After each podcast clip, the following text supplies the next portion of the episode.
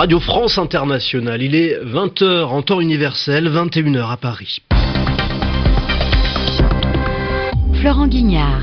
Bonsoir, bienvenue. C'est le journal en français facile que je vous présente avec Zéphirin Quadio. Bonsoir Zéphirin. Bonsoir Florent, bonsoir à tous. Au sommaire de ce journal, la piste terroriste privilégiée en France.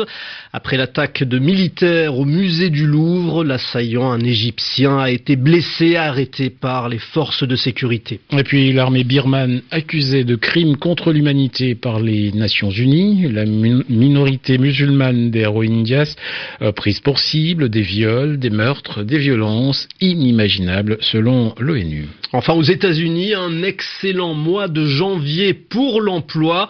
Trop tôt pour dire s'il s'agit d'un effet Donald Trump. Le journal. Un journal. En français facile. En français facile et un attentat au cœur de Paris, au musée du Louvre. Des militaires étaient visés, Florent. C'était ce matin, un homme a sorti une machette pour s'attaquer à une patrouille de militaires en criant à l'Akbar. Un soldat a été blessé au cuir chevelu, mais les autres militaires ont pu éviter le pire en tirant plusieurs coups de feu sur l'assaillant qui a été blessé, arrêté et opéré dans la foulée. Et pour François Hollande, le caractère terroriste de l'attaque ne fait guère de doute. En début de soirée, les ministres de la Défense et de l'Intérieur se sont rendus sur place au carrousel du Louvre où se trouvait notre journaliste Pierre Olivier. Avant de rentrer dans les détails, le ministre de la Défense, Jean-Yves Le Drian, a tenu à rassurer concernant l'état de santé du militaire agressé. Il est en bonne santé et rejoindra dans les heures qui viennent son régiment de parachutistes. Sur la manière dont les faits se sont produits, Jean-Yves Le Drian a souligné le sang-froid, le courage et le professionnalisme des militaires. Le ministre estime que l'emploi de la force a été gradé, d'abord en repoussant une première fois l'assaillant, mais en le voyant revenir à la charge une seconde fois, les militaires ont alors ouvert le feu. De son côté, le ministre de l'Intérieur, Bruno Leroux, a parlé d'un individu terroriste armé qui, je cite, a essayé de tuer certainement le plus de militaires possible et qui aurait pu continuer. Les deux ministres se sont donc félicités de la bonne coordination de l'opération Sentinelle qui, à travers ce genre de situation, montre bien son efficacité. Enfin, sachez que dès samedi, le musée du Louvre rouvrira ses portes. C'est ce qu'a précisé la ministre de la Culture, Audrey Azoulay. Et on en sait un peu plus sur l'assaillant, même si les autorités cherchent encore à vérifier son identité. Il s'agirait d'un Égyptien de 29 ans qui serait arrivé en France il y a quelques jours seulement, le 26 janvier dernier. Il avait un visa et il serait passé par Dubaï avant d'arriver à Paris. Direction la Birmanie, la Birmanie où les Nations Unies s'inquiètent du sort des Rohingyas. Les Rohingyas, c'est la minorité musulmane de Birmanie, un million de personnes environ. Beaucoup sont d'ailleurs apatrides, ils n'ont pas la nationalité birmane, ils n'ont pas de nationalité du tout. Il y a quelque temps, au mois d'octobre, l'armée a mené ce qu'on appelle une opération de nettoyage qui a provoqué la fuite de plusieurs dizaines de milliers de Rohingyas, pour la plupart au Bangladesh, le pays voisin de la Birmanie. Et c'est là, au Bangladesh, que le Haut Commissariat aux réfugiés des droits de l'homme a recueilli des témoignages, plus de 200 témoignages qui ne laissent aucun doute. L'armée birmane a commis des violences inimaginables, des crimes contre l'humanité. Le rapport confirme aujourd'hui ce que les ONG et les Rohingyas eux-mêmes dénoncent depuis des mois, des exactions systématiques des forces de l'ordre birmanes, militaires mais aussi police et gardes-frontières. Des enfants à la gorge tranchée sous les yeux de leur mère violés par les soldats, des gens poussés dans des maisons en flammes pour y être brûlés vifs, des personnes âgées battues à mort, bref, une cruauté dévastatrice selon les termes du rapport basé sur les témoignages des Rohingyas réfugiés au Bangladesh. Malgré ces demandes, à Rangoon, l'ONU n'a pas eu l'autorisation de se rendre dans le nord de l'État de l'Arakan, la région étant entièrement bouclée. D'après l'International Crisis Group, spécialiste des conflits, l'attaque de postes frontières en octobre dernier, qui avait déclenché les violences, serait le fait du Harak al-Yakin, un groupuscule extrémiste soutenu par l'Arabie saoudite. Il serait né au lendemain de la vague de violence de 2012 qui avait déjà fait des dizaines de milliers de déplacés. Les violences contre les Rohingyas musulmans, apatrides et marginalisées dans ce pays bouddhiste sont récurrentes. L'ONU dénonce un nettoyage ethnique et des crimes contre l'humanité.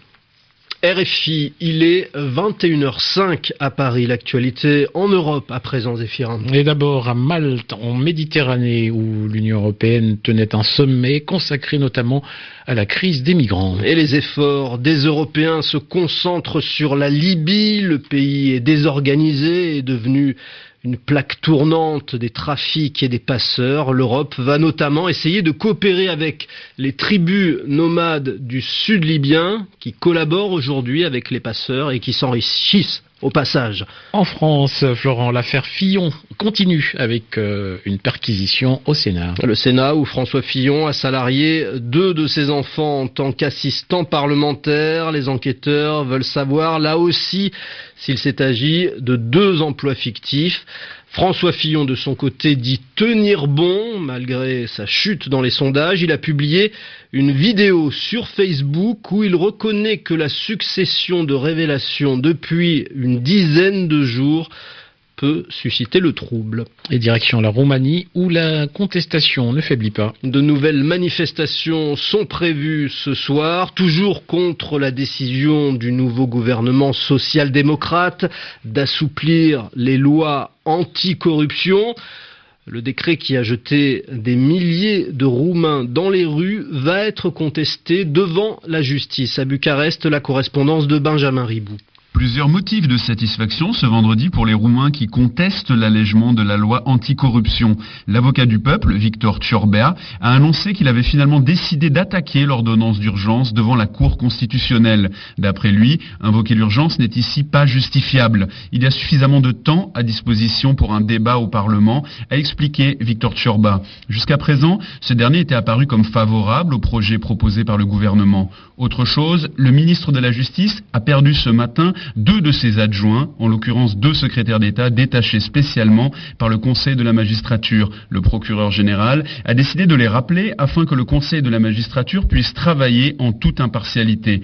L'un des deux secrétaires avait affirmé plutôt ne plus vouloir exercer d'activité auprès du ministère. Florine Yordaké, le ministre de la Justice, semble ainsi de plus en plus isolé. C'est dans le calme que se sont déroulées les manifestations de jeudi soir, auxquelles ont participé plus de 200 000 personnes dans tout le pays. Même mot d'ordre pour ce soir. Benjamin Ribou, Bucarest, RFI. Aux États-Unis, un nouveau décret de Donald Trump, Florent, cette fois sur la réglementation financière. Le président des États-Unis veut revenir sur les lois adoptées par Barack Obama au lendemain de la crise financière de 2008.